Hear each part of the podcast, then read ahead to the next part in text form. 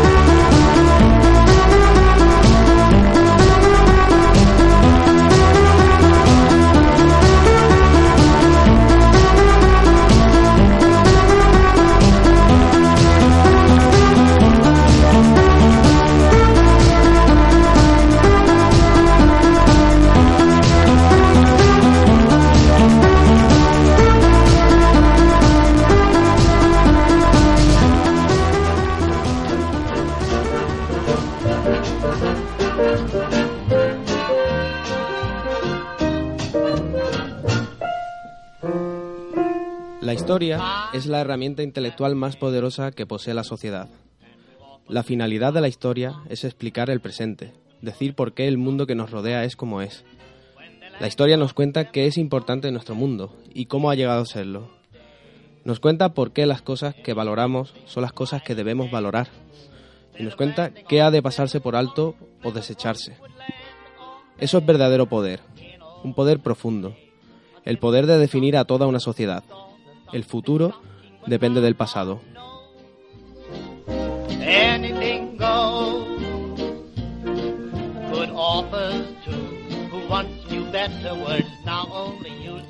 Bueno, y con una eh, cita de Michael Crichton, uno de mis escritores favoritos, y que enuncia así, así de perfectamente la importancia de la historia, damos comienzo a este primer programa temático de videojuegos en clave, que como habéis visto va a tener como protagonista a la historia. Una, en fin, prácticamente algo que mm, eh, tiene eh, la, importancia que tiene el videojuego eh, en estos 40 años, prácticamente una historia que acaba de nacer, pero que ha dejado eh, capítulos muy importantes, muy interesantes que vamos a tratar por aquí, ya no solo el origen, sino que a lo largo de una serie de programas pues iremos viendo cómo ha evolucionado en una etapa muy corta y adquiriendo eh, unos matices de prácticamente una cultura eh, como nunca antes se ha visto, con un desarrollo enorme, rápido y certero. Para ello vamos a tener eh, a unos invitados excepcionales como siempre, como son José Manuel Fernández Speedy, muy buenas tardes. Muy buenas tardes.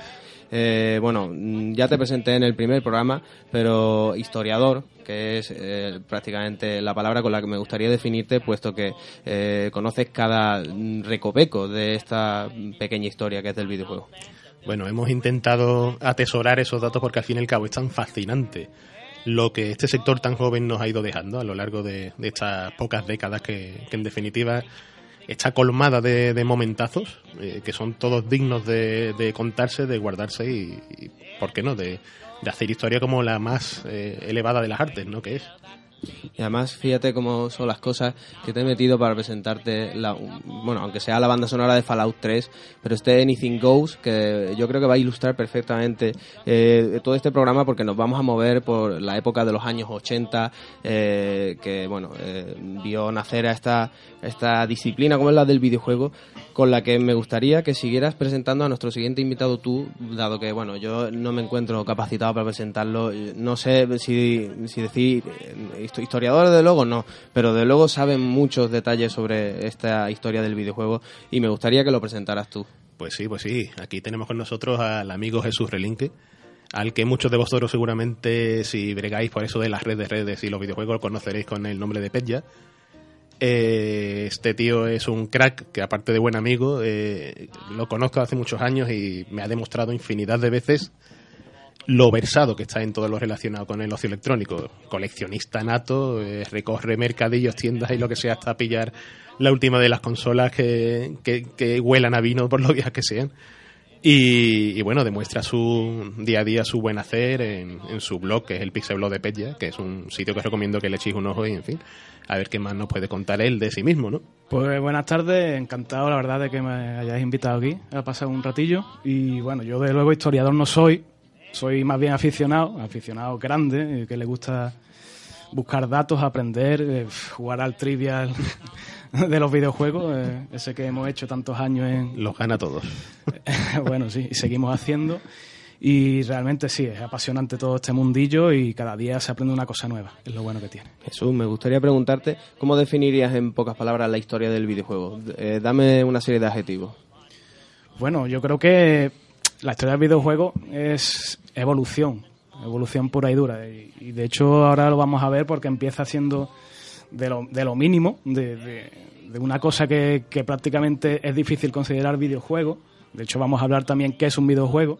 Creo que sería un buen punto de partida porque hay la acepción de la palabra videojuego yo creo que tiene muchas interpretaciones y, al fin y al cabo es un- una, un- una conjunción de dos palabras, ¿no? Video y.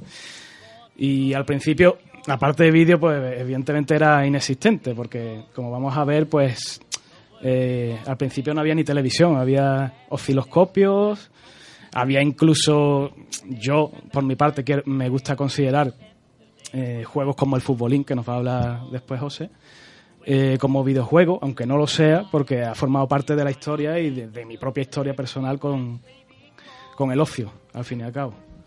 Y bueno, eh, tratáis un tema muy, muy interesante como es el de, en fin, el, dato puro y duro. Eh, al fin y al cabo la historia pues es eh, el hecho de recordar todos los momentos fundamentales dentro de, disciplinas como por ejemplo el videojuego en este caso.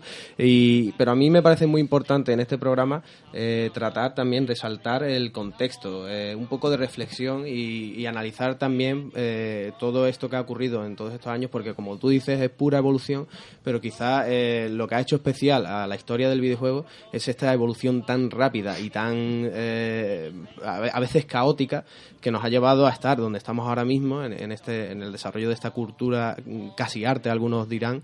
Y me gustaría que para, para amenizar un poco y darnos otra visión eh, presentar a nuestro compañero Alberto que probablemente nos va a dar una visión bastante más diferente de la que tenemos en esta mesa. Muy buenas Alberto. Hola, buenas tardes. Alberto de Zen Games, que bueno, Zen Games entre otras entre otras cosas porque parece que aquí el compañero no para de moverse eh, y desde luego es normal porque mm, aquí servidor les recomienda que echen un vistazo a uno de sus textos y verán una forma diferente de, sentir el videojuego enlazándolo, en fin, eh, yo eh, he quedado apasionado a lo mejor con alguno de tus textos eh, sacando de cuadros renacentistas y demás eh, algunas algunos detalles que nos recordarían a videojuegos que tenemos actualmente y desde luego para mí es una manera eh, diferente de darle ese toque reflexivo a una cultura tan apasionante como la del videojuego. No sé si te he presentado bien, si crees que me he centrado en eso o si te gustaría eh, eh, lanzar un órdago por la, la historia del videojuego, ya que le preguntaba antes a Jesús, mm, ¿cómo definirías tú en pocas palabras la historia del videojuego? Bueno, yo la, historia del videojuego, la, y más que nada, el videojuego en sí lo relacionaría con la cultura. Es un- una, una obra cultural como otra cualquiera, puede ser el cine o la literatura. Por supuesto tiene su propio lenguaje su propia for- forma de expresarse, pero así lo que como a mí me ha presentado en mis textos intento relacionarlo siempre con otras ramas de cultura, intentando integrarlo dentro de, una obra intelectual de ser humano que como puede ser otra cualquiera. Y en las mismas palabras que habéis mencionado antes, hay una evolución, una evolución increíble en el, en el hecho del videojuego desde aquellos primeros del año 70 hasta lo que estamos viviendo ahora. Y eso es lo que nos, me gustaría tratar más adelante y como he mencionado, lo que, lo que bien trato en mis textos, es decir, es cultura y como cultura se relaciona con otros muchos aspectos culturales, es decir, filosofía, antropología y, y realmente historia, como es, como es lo que vengo haciendo durante mucho tiempo. Bueno, durante un tiempo. Sí, porque realmente, eh, y es una cosa que eh, sabes que eh, te pedí desde un principio, realmente el, interés que tenemos aquí no solo ya es eh, enunciar el dato, sino también ver cómo ha afectado la cultura del videojuego a, a la sociedad humana, ¿no? Porque, bueno, en estos 40 años ya no solo la grandeza que ha tenido esta revolución, sino que hemos vivido varias épocas históricas en las que, por supuesto, eh, eh, todo esto ha tenido que influir de alguna manera y lo vamos a ver contigo en cinco minutitos, pero antes eh, nos vamos a poner, vamos a ambientarnos un poquito, vamos a poner un poquito de música eh, para introducirnos mientras que nuestros compañeros van preparándose este apasionado debate, reflexión que va a ser este de videojuegos en clave de periodismo y de historia también.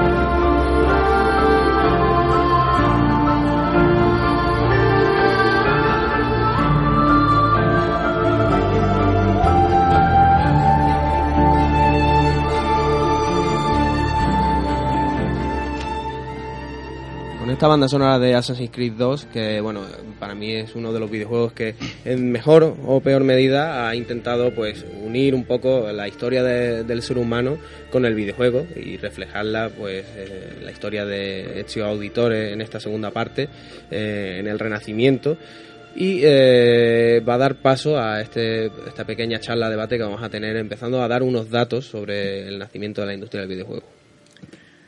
Yo creo que cuando hablamos de industria eh, es importante reseñar un poco los orígenes de lo que son las empresas que actualmente están hoy sustentando de hardware, vamos a decirlo, de consolas, ¿no? Lo que es el, sector actual, ¿no? Y a modo de, de crear una especie de guía de fechas y tal, esto va a ser una cosa muy sencilla de citar que, por ejemplo, en el año 1889 es donde Nintendo daba sus primeros pasos como, como empresa existente, ¿no? El señor Yamauchi... 1800, perdón. 89. 89. O sea, que ha pasado ya, ha llovido, madre mía lo que ha llovido. Madre mía. Hay que contactar a base de Ouija con los, los fundadores de, de Y sorpréndeme, ¿qué videoconsola estaba de moda en aquella época? En aquella época las cartitas, lo que hacían eran juegos de, de cartas. eh, de hecho, Nintendo se llamaba Marufuku Company al principio, o sea, un nombre que nadie relacionaría con la, la famosa creadora de, de Wii, ¿no? Hoy día. Y, y el tema del videojuego, o sea, en el 51 fue cuando pasaron a llamarse Nintendo tal cual, eh, y llegaría mucho más tarde el tema de- del videojuego, pero ahí tenemos su primer, el primer pilar, ¿no? de, de la compañía.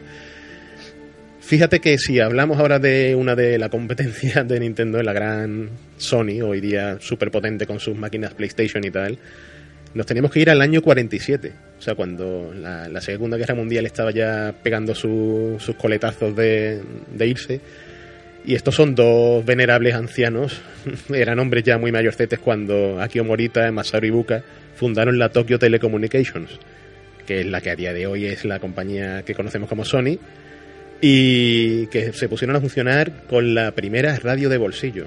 O sea, es quizás uno de una pieza con la que a lo mejor alguno de nuestros oyentes nos está escuchando ahora, ¿no? Una radio pequeñita de bolsillo de esa con la que los abueletes Bueno, habría que ver cómo de pequeña y cómo de bolsillo era en esa época, porque los bolsillos de esa época probablemente eran un poquito más grandes que los tú imagínate los raperos estos del Bronx, así como sobre el hombro. Aún así hay mucha gente que la sigue usando, ¿eh? ese Sí, tipo sí. de radio. Eso pásate cualquier tarde por un pueblo en la hora de los partidos de fútbol y vas a ver a los abueletes ahí. Bueno, pero entonces me estás diciendo que prácticamente dos de las compañías históricas y, en fin, más, más potentes de la actualidad eh, están basadas en, otros productos, para que veas como que el tema del emprendimiento no es solo de esta época tan de moda que está. Exactamente, eso es ver, ver con un poco de visión. Fíjate, no, no, no la tengo aquí incluida en esta guía, pero por su relevancia. Pero una compañía como Coleco, que en su momento lanzó una consola que tuvo un relativo éxito, ColecoVision, pues era una empresa que se dedicaba a fabricar chaquetas de cuero. O sea que fíjate en la distinción. Alberto, eh, me gustaría preguntarte, no sé cómo estarás puesto, eh, sobre todo, en fin, en historia japonesa que hemos estado hasta hace cinco minutos en esos lares, pero bueno, eh, mm, analizar un poco el paso de, de compañías, eh, digamos, tradicionales hacia, hacia esta revolución que era el videojuego.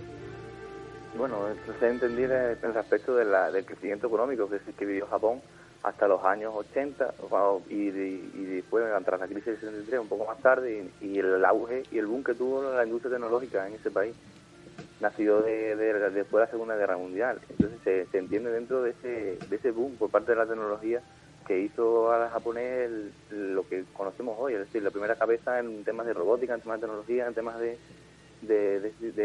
pues de tecnología al fin y al cabo, que se manifestó en consolas y también en otros, en otros tipos, pero sobre todo en consolas.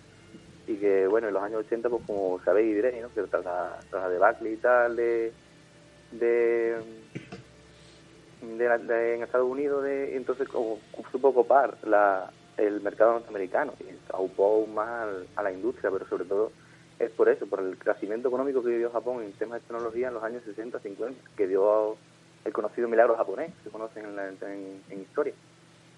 Como vemos, eh, una vez más, y la- el gran objetivo de este programa es sacar el movimiento eh, humano que hay detrás de, de todas estas revoluciones tecnológicas y ver que, por ejemplo, han salido ya eh, términos como la Segunda Guerra Mundial o la Revolución Tecnológica de Japón y ver que mm, esto no son casualidades, son, hay detrás ciertos movimientos humanos que vamos a ver más adelante. Pero bueno, antes me gustaría que siguieras con una serie de datos porque creo que todavía hasta el, el- el advenimiento de- del videojuego como lo conocemos hoy todavía queda un ratito. Sí, de hecho, seguimos por fechas cercanas. Estamos ahora en 1954, cuando Dave Rosen, un tío que era militar y que, que en el tema de, de ver que había cierta necesidad de, de recrear y entretener un poco al público japonés, incluso a los americanos que estaban sitios en Japón por aquella época, pues decide fundar Service Games para exportar juegos recreativos al país del sol naciente, ¿no? eh, Service Games, que son, digamos, de ahí podemos sacar la palabra Sega y, y ya la conocemos. No fabrica consolas hoy día, pero no deja de ser famosa por su, su historia, ¿no? Eh, Haciendo hincapié además que es de origen americano. ¿no? Exactamente. Sabiendo que además, en fin, suele tener esta imagen tan japonesa, Tan tan, japonesa. kawaii, eh, con Sonic a la cabeza y demás, y nos olvidamos de que tiene incluso un origen militar dentro de, de Estados Unidos, lo cual es bastante curioso. Sí, Yo sí. recuerdo, por ejemplo, no sé si lo vas a mencionar, pero creo que uno de sus primeros eh, aparatos fue un...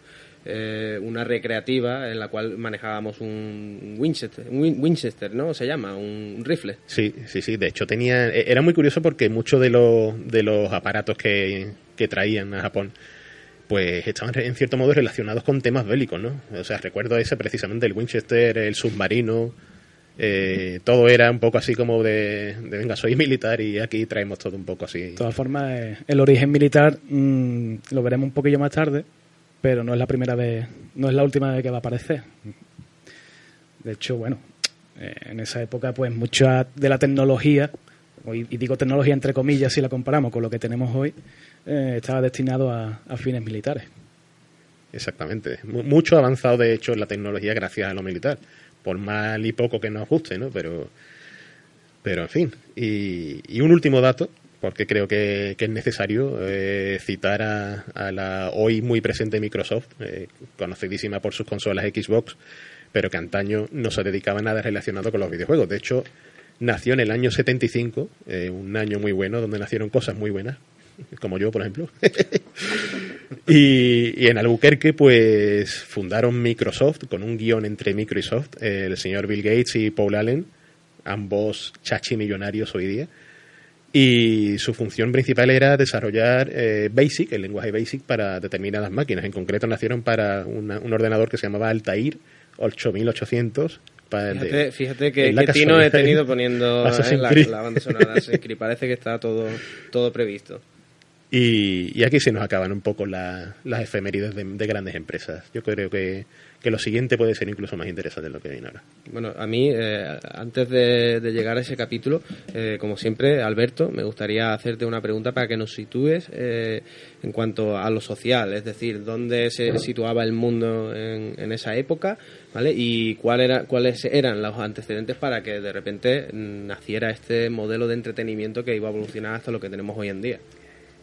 Bueno, eh, yo creo que resulta un tanto que mirando los antecedentes por qué surge la industria del videojuego por qué con tanta fuerza. Tenemos a, a hasta el año 1973 tenemos un crecimiento económico mundial e impresionante. Y Estados Unidos y Europa, gracias a Europa, gracias al, plan Marshall, crece hasta unos niveles económicos increíbles y consiguen en Europa llamar el llamado estado del bienestar.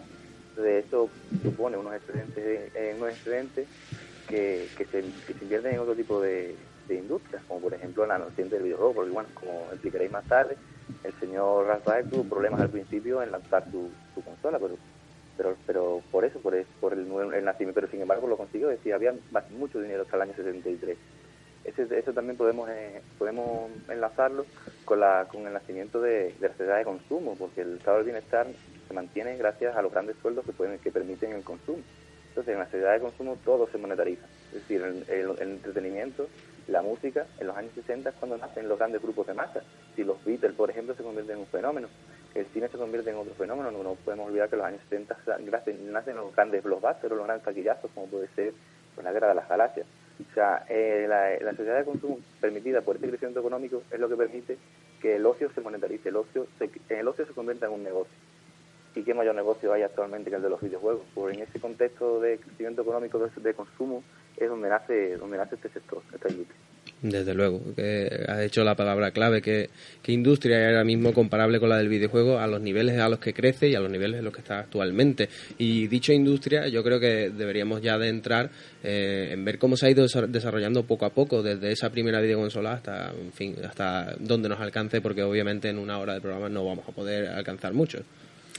Sí, aunque en este sentido a mí me gustaría citar la, la figura de, de un personaje que precisamente es español, ¿no? y dentro de lo que cabe siempre, hablando de lo que es la evolución del videojuego, que ha tenido un componente tan internacional, eh, digamos, dejando fuera el carácter patrio eh, siempre, ¿no? Eh, en base a que parece que evolucionamos de una manera más lenta y tal. Pero ahí estaba en el año 1937 eh, un caballero que se llamaba Alejandro Finisterre, poeta, eh, columnista político y mil cosas más, y aparte un inventor del copón. Y el tío fue capaz de, de diseñar un concepto que, a mi parecer, es lo más cercano al videojuego, quitando el- la, la palabra vídeo, que no conjuga ahí, pero que convive perfectamente incluso a día de hoy. Estamos hablando, atención, del año 37, y hoy, y no solo en España, sino a nivel mundial, el futbolín es un elemento que considero yo eh, indispensable para entender un poco lo que es eh, la necesidad que tenía el ser humano de ponerse ante los mandos de algo y manejarlo. Pero espérate, estamos hablando del futbolín. Exactamente. Espérate, le voy a pedir a nuestro técnico que nos suba el volumen de la música y vamos a reflexionar sobre esto que acabas de decir, el futbolín.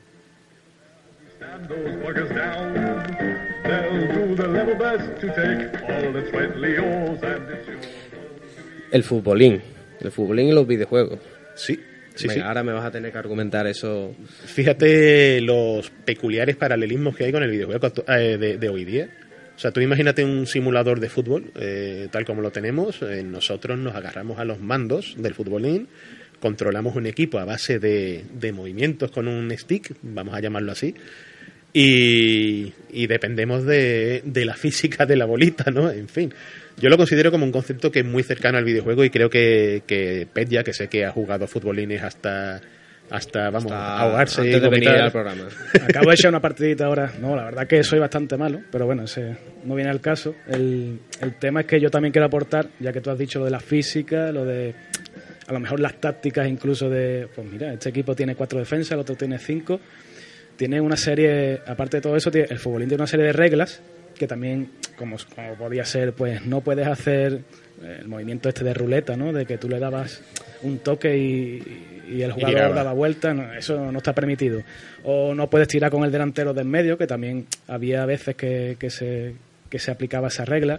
O si pierdes 7-0 tienes que pasar por debajo de la mesa, que a mí nunca me ha pasado, eh, creo. Hasta el momento. Entonces, son una serie de reglas que también se pueden extrapolar a los videojuegos y, las directrices que, que se suelen marcar en, este tipo de género. Entonces, bueno, Hombre, la verdad es que, eh, aparte de ser muy interesante aplicar las mecánicas de, de otros inventos anteriores al videojuego, hombre, la verdad es que es interesante ver que un invento español no ha, ha desarrollado ciertas mecánicas que luego vemos muy normales con el videojuego, pero que, como tú dices, si lo piensas bien, eh, realmente están desarrollando algunas de, de las mecánicas más famosas de hoy en día, como son, por ejemplo, las de los videojuegos de FIFA, o incluso, bueno, no tiene por qué ser de fútbol. Eh, yo re- mm, sería capaz de, de reconocer algunas de esas mecánicas en otros videojuegos de otro género. Pero bueno, como te he dicho y llevamos diciendo durante todo el programa, nos hemos puesto en España. Eh, a mí me gustaría también saber qué opina nuestro compañero Alberto de, de todo esto del señor Finisterre y el futbolín y relacionarlo con el videojuego, porque bueno, ya sabemos que los historiadores tienen sus teorías y a lo mejor Alberto pues me sorprende. Bueno, yo no, no diría tanto como eso, porque el ser humano siempre ha tenido esa, esa sensación de jugar, ese, ese deseo de juego. Pero está el famoso libro de Huizinga, ¿no? Como Lunes, donde menciona eh, ese, ese mismo concepto del juego, de la necesidad del juego para el ser humano. Incluso lo- aprendemos los primeros pasos, los primeros pasos como hablar o, cuando somos unos recién nacidos, aprendemos todos jugando. Pero sin embargo, sí, sí es curioso ese tipo de, de inventos. Ya más tarde, además, este hombre que su vida va por una novela, porque luchó la guerra civil y quedó sepultado en un bombardeo, se tuvieron que llevar a Valencia. Bueno, bueno, una, un sinfín de aventuras que, que quedó plasmado en un invento que, que, que, como bien decías, y yo también lo creo sinceramente, ha, ha, tenido su influencia en el tema del videojuego y no tanto solo en, el- como mencionáis el FIFA y tal, sino por ejemplo a un juego que, que, que necesita quizás una estrategia o una serie de, por decirlo de alguna un lenguaje un poco vulgar, un combo, ¿no? Porque algunas veces le das con el delante, luego ibas para atrás y le dabas y tirabas con el del medio, o sea, hay una serie de estrategias ahí de, de combinaciones que sí que se ha podido luego, hemos podido ver luego en, en diferentes videojuegos. Bueno, pues eh, no sé si queréis añadir algo más al respecto del futbolín, pero desde luego si queréis un día nos vamos a marcar aquí un programa dedicado al futbolín y otros juegos reunidos que probablemente tienen mucho, jue- mucho jugo que sacarle con respecto al videojuego. Hombre, yo decir que tiene mucho mérito que a día de hoy sigue perdurando el futbolín en cualquier bar. en- bueno, no voy a decir salones recreativos porque por desgracia cada vez hay menos, eh, por lo menos en nuestro país. Pero, por ejemplo, tú vas a un bar, ves un futbolín y a lo mejor una máquina arcade que ha sobrevivido y la gente prefiere echarse la partida al futbolín en vez de en vez de probar la arcade que a lo mejor hay algún pang, algún bubble bobble o cosas de estas, ¿no?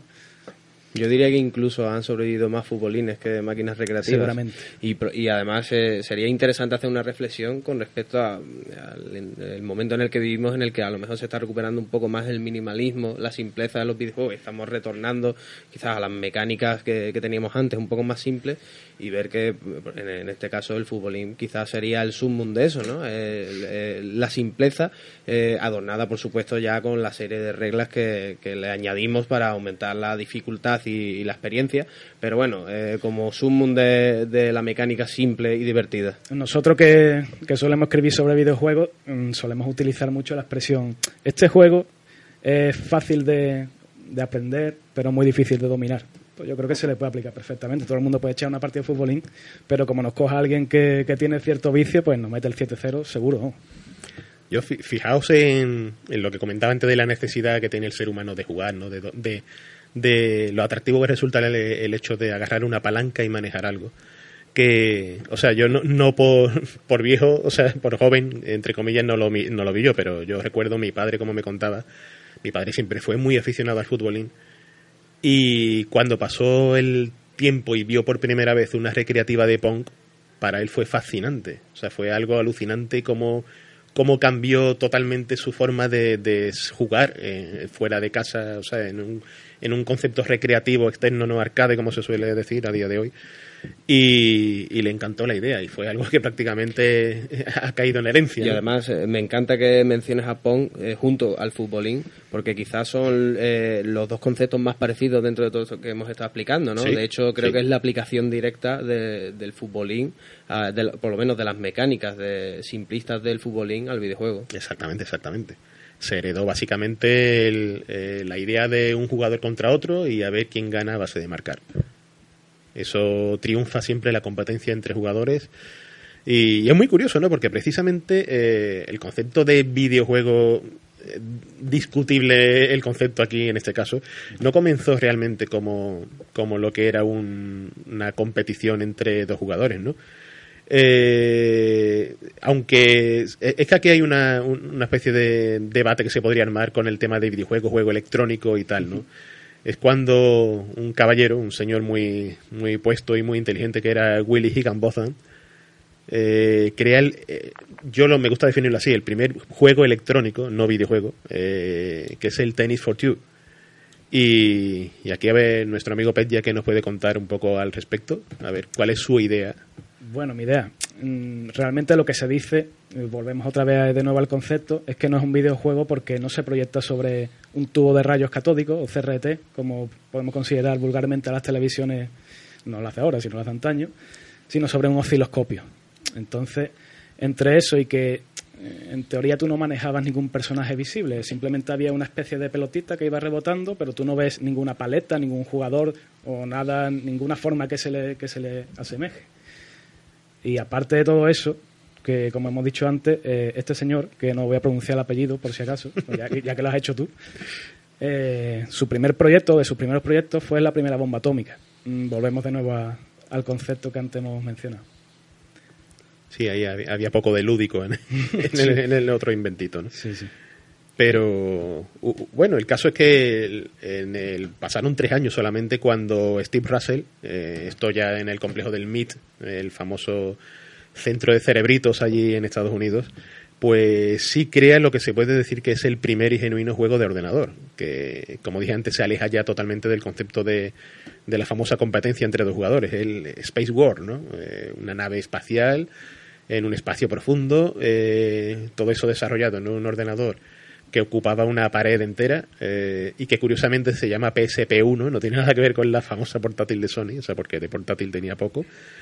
Y el caso que se programó un poco así en plan de, de experimento, ocio, suerte, en fin, fue una- un proceso que sorprendió a propios extraños porque se engancharon muchos, muchos estudiantes que pasaban por allí por las aulas se quedaban jugando y, esto fue digamos un, una primera un primer ladrillito que, en el cual se fijaron algunos algunos empresarios y, y daba pie a que la empresa o sea que la, a, que la industria eh, fuera incipiente y creciera ahí Mira, eh, llegados a este punto han mencionado el MIT, que yo creo que, bueno, como has dicho, es un nido de cerebritos, por lo cual, eh, intuyendo que eh, dentro de un nido de cerebritos va a haber un nido de inventos y un nido de ideas que probablemente vas a tener que desarrollar, lo que vamos a hacer es eh, tomarnos una pequeña pausa para, en fin, reflexionar todo este nido de datos que hemos dado. Y ahora, si os parece, en la segunda parte del programa lo que vamos a hacer es, eh, por supuesto, vamos a seguir dando datos y navegando por eh, lo que es el origen de la industria del videojuego y centrándonos sobre todo en lo que hemos dicho, este carácter humanista, cómo se tomó eh,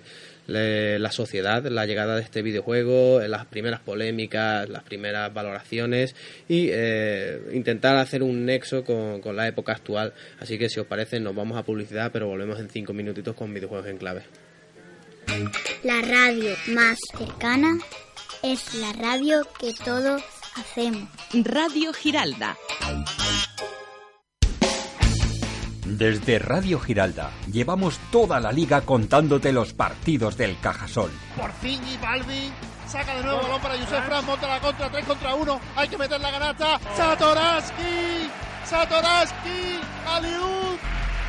El grito de guerra en San Pablo, caja, caja, por de nuevo de 3, triple de Scott Benford. Ahora llega el día más esperado. Todos con el caja. Este sábado, si no puedes estar en San Pablo, nosotros te haremos vivir el partido decisivo. El partido que puede dar el pasaporte a los playoffs. Cajasol Juventud de Badalona. Sábado a las 8 de la tarde. En directo desde las 8 menos cuarto. Con la narración de Carlos Álvarez y el equipo de Desde el Perímetro. Vamos a conseguirlo. Vive el baloncesto en el 88.5 de la frecuencia modulada, con Radio Giralda hacia los playoffs. Vamos a llenar San Pablo. ¿Quieres conseguir un lote de productos gourmet elaborado a mano y con aceite de oliva de conservas tejero? Manda un SMS con la palabra Giralda al 27171. Escucha cada mañana Sevilla es más y entérate cómo disfrutar de un lote de productos Tejero, con la garantía de Usisa, coste del mensaje 1,20 masiva.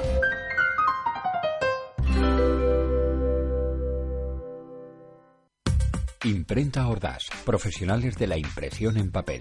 Desde las más simples tarjetas a carteles, catálogos, folletos de publicidad, imprimimos en gran formato. Contamos con diseñadores propios y servicio profesional. Copistería y papelería con precios especiales para estudiantes. Nuestros clientes son nuestro mejor aval. Somos una empresa con más de 25 años de experiencia. Imprenta Ordaz, en calle Santa María de Ordaz 21. Teléfono 954 06 38 38. Sevilla. Bar Verbena Casa Manino. Encontrarás nuestras especialidades en pescados y carnes al carbón y todo tipo de guisos marineros, paellas, cataplana de mariscos, arroces, productos del barco a la mesa. Estamos en Plaza Almería, en la barriada Punta del Caimán, en Isla Cristina, Casa Manino. Cuando quieras, donde quieras y como quieras. Radio Giralda a la carta. Todos los programas de nuestra parrilla al alcance de un clic. Búscanos en radiogiraldasevilla.ibox.com para que no te pierdas nada.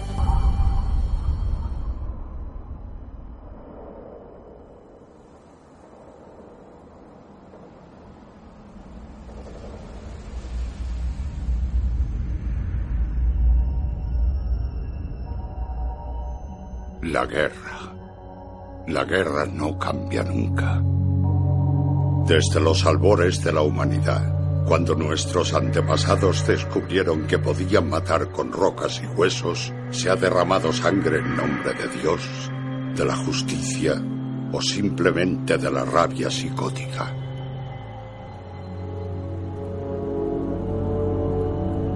En el año 2077, después de un milenio de conflictos armados, la naturaleza destructiva del hombre no dio más de sí.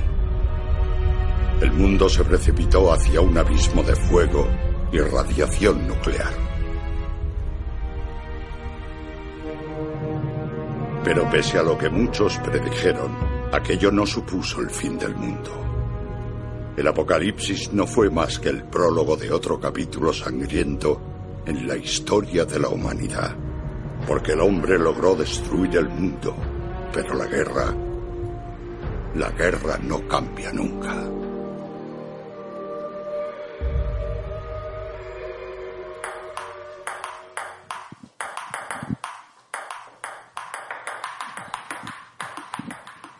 Bueno, aunque hayamos escuchado por ahí un año 2081, creo, eh, como hemos observado, pues hemos presentado aquí una distopía eh, en la que, bueno, eh, se retoma eh, un, un posible apocalipsis nuclear en los años 70-80 y, bueno, habla de la guerra, habla, en fin, de la historia del ser humano, ¿no?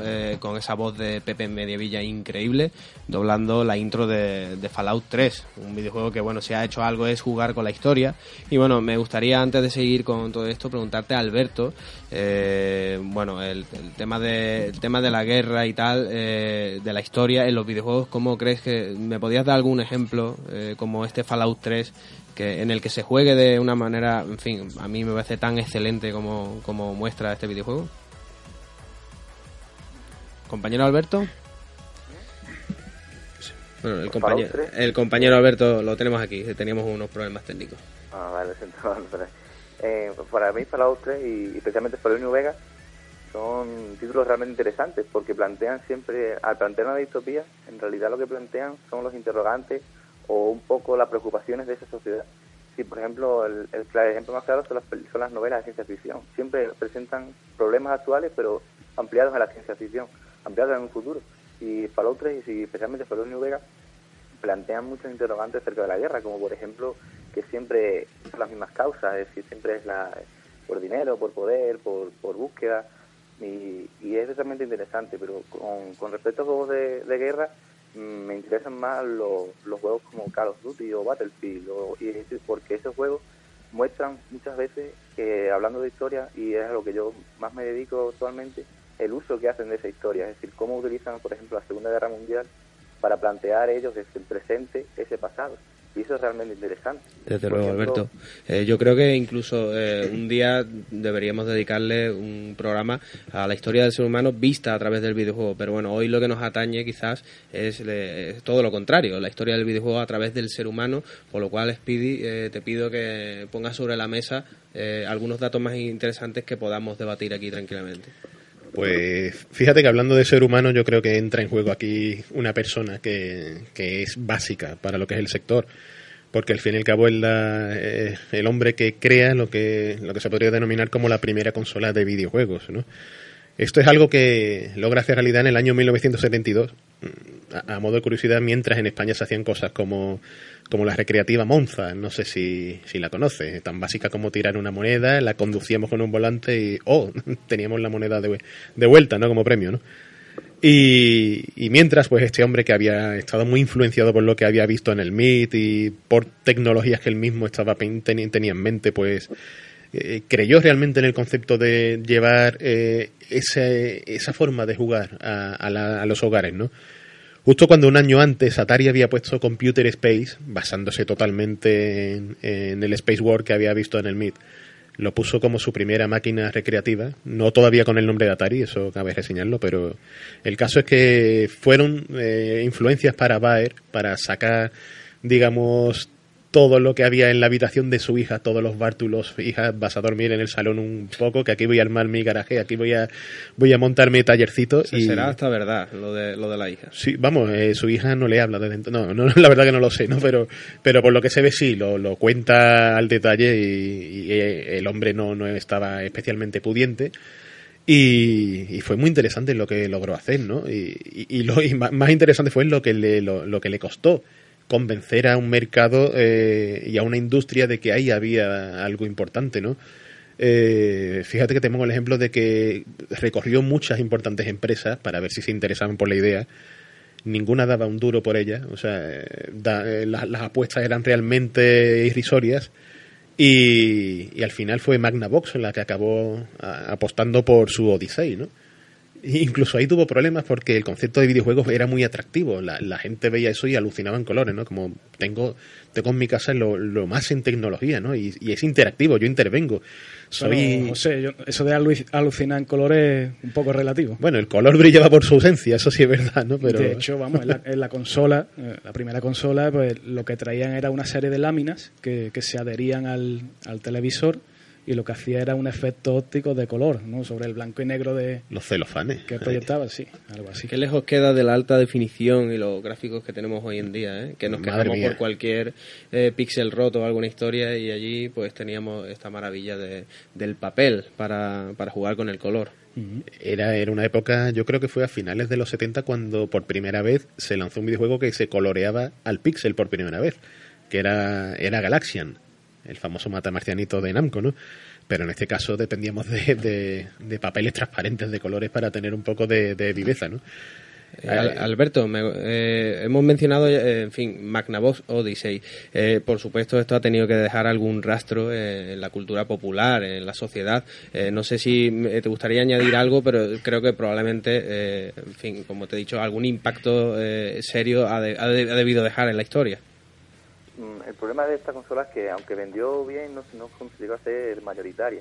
Entonces no, hubo un impacto un impacto social como el que vendría al, primero de los años 80, que sería brutal, con, con la, el ascenso de las recreativas.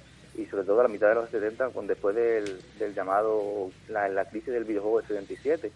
Después de, ese- de esa época, ya sí comienza una, una fuerte propaganda en la sociedad norteamericana contra el videojuego durante estos momentos no hubo tanta tan en la dentro de la sociedad y de sectores conservadores no hubo quizás una un impacto tan tan grande como sería más tarde por eso mismo porque porque aunque aunque fue un producto innovador pero no fue un producto excesivamente generalizado en la sociedad norteamericana como serían más tarde las recreativas o los videojuegos ya en los años primeros finales de 70 primeros 80 Bueno, y además, eh, un, detalle que me apasiona que, menciones es siempre, eh, por supuesto, estamos hablando de, de algo comercial, de una industria, y por lo cual eh, todo esto va relacionado siempre por- eh, con el marketing, que es un- una cosa que siempre me encanta recordar una y otra vez lo, lo tanto que nos domina el marketing. Y en este caso, la verdad es que habría que dedicarle un capítulo entero a todo esto, porque como dices, eh, la, la historia de, de la cultura del videojuego y de la industria ha ido totalmente ligada al desarrollo del marketing de este, por lo cual a ver si un día invitamos a nuestro amigo Bolo eh, que nos ilustre un poquito más en esto. De hecho, en relación al marketing, eh, Odyssey se encontró con una losa brutal y todo fue por la manera que tuvo Magnavox de promocionar su, su máquina. Eh, la sensación que tenía el público americano era de que si quería disfrutar de una Magnavox Odyssey necesitaba tener un televisor Magnavox. O sea, era una empresa que se dedicaba a eso, a fabricar electrodomésticos y tal, y las teles Magnavox, pues, eh, llegaron incluso a España, ¿no? Eh, la- las he visto yo con mis propios ojos. Pero la, la idea era esa, se creía el usuario, o sea, el posible usuario de que por narices tenía que tener una tele Magnavox y eso repercutió sobremanera a la hora de que se decidiera el individuo en cuestión a comprarla o no. Desde luego, y, y ya no ya no solo eso, como sabemos, eh, la informa no solo el marketing, sino la información, como has dicho, eh, lo juega juega un papel tan fundamental en una industria que Mm. se basa en un medio de comunicación como es el videojuego y ya ves como una, un pequeño detalle como es el no saber eh, ese detalle de no poder enchufarla a una televisión que no fuera Magnavox, pues lo que ha influido en la historia y el desarrollo de la cultura del videojuego. En cierto modo, yo creo que Magnavox eh, pecó también de avaricia, porque creo que el mensaje que quería transmitir era un poco equivocado. No es así, pero puede ser así. O sea, compra una tele también de las nuestras y así pues le salió la pelotita un poco Bueno, mal. aún así tuvieron su, su número de venta, que si lo comparamos con, con lo que venden hoy día los videojuegos es irrisorio, ¿no? pero sí es el primer paso para, para lo que hoy conocemos como el mercado de las consolas, está claro. Eh, una cosa que me gustaría preguntarte, Alberto, es sobre la sociedad de consumo, porque bueno, eh, obviamente el videojuego es un producto más de la sociedad de consumo y por supuesto ha vivido este desarrollo eh, gracias en parte, bueno, en parte y sobre todo por la sociedad de consumo esta que nos ha empujado a evolucionarlo hasta unos niveles inimaginables, por lo que el cual estamos tratando, por lo cual me gustaría eh, este nacimiento de la sociedad de consumo cómo, cómo re- recogió al videojuego, es decir, eh, primeras apariciones en prensa y demás, eh, o, incluso primeras polémicas, como bien sabes, el videojuego siempre ha estado, ha estado ligado a- como, como nueva cultura que es a las polémicas. Eh, no sé si tienes algún ejemplo así jugoso que le- al cual, del cual podamos disfrutar hoy aquí. Sí, es curioso porque al, al, al tocar de la seguridad de consumo ya los años 70, después de las 673 empezó yo ya a ver ba- bastante dinero para, para gastar. Y en este contexto, primeros finales de 70, primeros 80 apareció la figura de, de Ronnie Lamb que es conocida como la primera activista antivideojuegos y, y esta señora se dedicaba a, realizar entrevistas o artículos en medios tan importantes como por ejemplo The New York Times en el que hablaban con, en el que, con títulos como la batalla la batalla por la juventud sí la batalla por la juventud. Recuerda a aquellos lemas fascistas de Mussolini en la batalla por la, la batalla por el trigo la batalla por no sé qué. Entonces ya en los años ya 60 y viene ya esta esta mujer con bueno con titulares tan famosos como los niños roban bolsos y cadenas de oro para conseguir dinero para las máquinas. Es decir, la sociedad de consumo permitió eh, que, en lo, que el- especialmente esta mujer se, se, se centraba especialmente en los niños de los suburbios, esos suburbios tan típicos norteamericanos que vemos en todas las películas, en los que tenían mucho tiempo libre, mucho dinero, gracias a, sus padres, se gastaban ese dinero en, la- los salones recreativos. Esto fue el, la primera, el causante de esa, de esa oleada casi de odio que hubo en los Estados Unidos hacia el videojuego pero también hay que entenderlo, como mencionaba al principio del programa, como un ente cultural. Es decir, en esta época también tenemos los ataques contra el rap, que también daba primeros pasos en estos momentos, o el heavy metal, o el punk, con grupos tan polémicos como The Kennedy. Es decir, es todo un, es un, un conjunto de, de culturas que partió en los años 80 que a la sociedad norteamericana más conservadora le costó mucho asumir, y especialmente a figuras como, como esta Ronnie Lamb, que, que es realmente curiosa con eh, leer entrevistas y tal sobre ella porque tiene unos lemas tan famosos como los videojuegos están corrompiendo a los jóvenes, hipnotizan a nuestros hijos, los enganchan y los obligan a echar una moneda tras otra, etcétera, etcétera. Desgraciadamente creo que todavía quedan dos o tres Ronnie Lamb, eh, sobre todo por allí, por Estados Unidos, incluso algunos por aquí, por nuestro país. Eh, pero llegado a este punto, os quiero hacer una pregunta a los tres muy importante, y es si eh, Alberto, Jesús y Speedy, ¿vosotros erais niños de los que robaban bolsos para poder jugar? Y creo que seáis totalmente sinceros. No, yo gracias teníamos en mi casa un ordenador y siempre siempre jugué a PC. Yo la verdad que estaba demasiado mimado y casi todas las semanas me compraba un juego para MSX, eh, mi abuelo, el gran benefactor de, de mi pasión a los videojuegos. Y bueno, esto ha repercutido que hoy día pues la mínima oportunidad que tenga de, de conseguir cualquier cosa relacionada con, con este pequeño universo, ya sea antigua, nueva o está ahí entre medio, pues la pillo del tirón. Yo no. O sea, Vale. voy- voy- Ya está. No hace falta que me dé más explicaciones. voy a decir que, que sí he visto lo que, lo que decía esta señora en, en bastante barrio de Sevilla. Lo has ¿no? visto, muy bien. Eh, eh, bolso que voy a jugar los recreativos. ha sido un amigo de toda la vida, ¿no? Tú no, vale. Eh, dicho esto, te voy a dar cinco minutos para que nos dé rápidamente detalles muy mm, eh, detalles que sean muy importantes, sabiendo que probablemente vamos a repetir muchas veces este especial de historia, porque bueno, en una hora es imposible. Además, hemos querido abarcar el origen del videojuego nada más y nada menos. Eh, probablemente en otros eh, capítulos hagamos eh, detalles más pequeños dentro de lo global que es la historia, pero bueno, ya que tienes cinco minutos, me gustaría darte la oportunidad de seguir interesándonos. Pues bueno, mm, es poco tiempo, pero es indispensable hablar de, Atari, ¿no?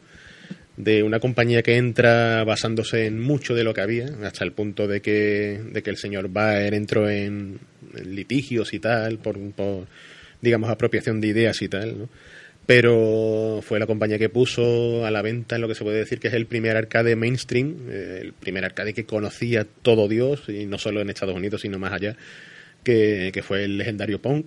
Eh, un- una máquina que la pusieron por primera vez a ver si funcionaba, en- creo que fue en una bolera, y los, les llamaron rápidamente porque se había estropeado y no, se había estropeado el cajetín porque se había llenado de monedas y se había saturado, ¿no? O sea, fue, digamos, un preámbulo del éxito que esperaba la compañía, ¿no?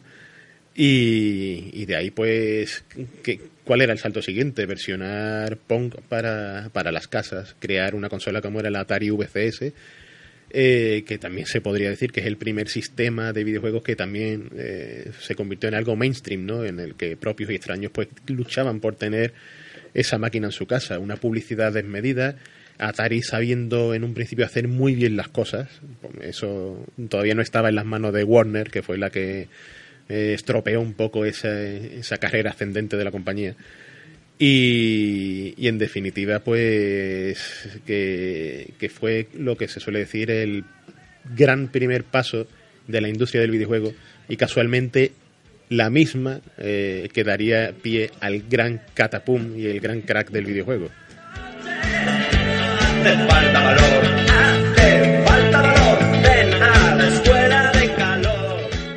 Hace falta valor. Bueno, teníamos que poner algún... Y mira que no nos ha dado tiempo. Me hubiera encantado llegar a, una época un poquito más española y a ver cómo eh, todo esto que hemos hablado eh, repercutía en España. Rápidamente, Alberto, eh, te doy dos minutos para, eh, eh, según tu experiencia, eh, y sabiendo que esto lo vamos a tratar en próximos programas, eh, toda esta historia localizada en países como Japón, Estados Unidos y quizás en menor medida, como hemos mencionado, con sus antecedentes con el futbolín, eh, ¿cómo empezaría a llegar a España? Bueno, en España creo que empezaría a llegar tras, el final de la dictadura y sobre todo a partir de, de los 80, cuando empieza un poco también el crecimiento, el crecimiento económico de España, empieza la reconversión industrial, la entrada en la Unión Europea, cuando se empieza a abrir al exterior de manera fulgurante, a finales de 70, primeros de 80, es cuando, bueno, que cuando acepta y adapta el, el videojuego a, a su propio a su propio sistema y lo adapta con tan, tan tanta fuerza que tenemos a las de oro del software español pues ahí en, esa, en esos años un poquito más adelante. Y, y para pero como he mencionado siempre siempre en, en climas y en ambientes de crecimiento económico de, de sociedad de consumo y de estado del bienestar donde hay dinero para, para el ocio Desde luego, eh, una, una historia eh, muy chocante la del videojuego y, y- España, quizás eh, en todo lo que es la industria cultural, pues la verdad es que estuvo complicado después de una dictadura, como ha, dicho aquí el compañero. Eh, Jesús, me gustaría que cerraras el programa ya no solo con una reflexión, sino con una invitación a hacer un próximo videojuegos en claves de historia eh, invitando pues no solo a, seguir con este debate, sino con posibles temas a tratar. Bueno, mm, ya que se ha mencionado la historia de videojuegos en España, la verdad que hay mucho que contar sobre el tema. Nosotros somos, tanto Speedy como yo, somos grandes amantes de esa época. Y, hombre, no quiero terminar con este dato, pero sí es verdad que de lo poco que se puede decir del videojuego en España en esta época es que eh, la Odyssey fue clonada, pirateada o como queráis decirlo. De los primeros países que fue pirateada fue aquí en España, ya que no, fu- no fue distribuida en ningún momento la oficial, pero sí nos llegó una llamada Overcal, que era un- una copia mala. Eh, bueno, Como somos, ¿eh? sí. es un dato malo, pero seguro que nos resarcimos No, pronto pero- en próximos programas. Exactamente, y además eh, me encanta que hayas mencionado ese dato porque obviamente le dedicaremos un programa al tema de la piratería y España porque me parece Mm. uno de, las, de los capítulos más apasionantes de la historia de- del videojuego en este país, eh, ya no solo por el- su desarrollo sino por la pericia con la que unos chavales de, de instituto prácticamente desarrollaron un mercado incipiente como era el de, el de esa época y el videojuego. La verdad es que un, un detalle muy muy interesante y que bueno eh, nos va a servir para cerrar este programa en el cual, pues como hemos dicho, hemos intentado eh, con gran dificultad tratar eh, el origen del videojuego desde una de un punto de vista más humanista que quizás eh, ha sido una hora quizás es muy corto pero bueno nos sirve como, como punta de lanza para una serie de programas que vamos a desarrollar durante muchos años que vamos a hacer este programa por supuesto y que eh, va a vamos a desarrollar estos 40 50 quizás no sé no, no me atrevería a dar una, un- una cifra eh, hay debate pero de historia del videojuego que probablemente vamos a disfrutar aquí durante mucho tiempo. Así que bueno eh, ya solo me queda dar las gracias a Alberto a Speedy como siempre y a Jesús por habernos acompañado en los micrófonos de Radio Giralda también a nuestro técnico Enrique Blanco. Y bueno eh, invitaros a estar aquí por supuestísimo ya semanalmente después de este parón que hemos tenido en videojuegos en clave los jueves a las 5 eh, semanalmente y contando que aunque probablemente y me gustaría que cerraras el programa Speedy con esto probablemente tengamos un videojuego en clave de cine para la próxima semana. Es posible. es posible. y eh, querida audiencia les recomiendo totalmente ese programa. Yo de hecho me hubiera gustado abrir con ese porque creo que va a ser apasionante. Pero bueno eh, la historia una vez más eh, nos sirve para abrir eh, una serie de programas que, que Alberto espero que hayas disfrutado mucho. Nosotros hemos- nos hemos yo por lo menos me he quedado alucinado con con cómo controlas esta cultura y me encantará que des tu visión humanista en, en próximos programas. Muchísimas gracias. Esto ha sido Videojuegos en Clave. eh, hasta el próximo jueves. Y recuerden, Videojuegos en Clave de cine, si Dios quiere.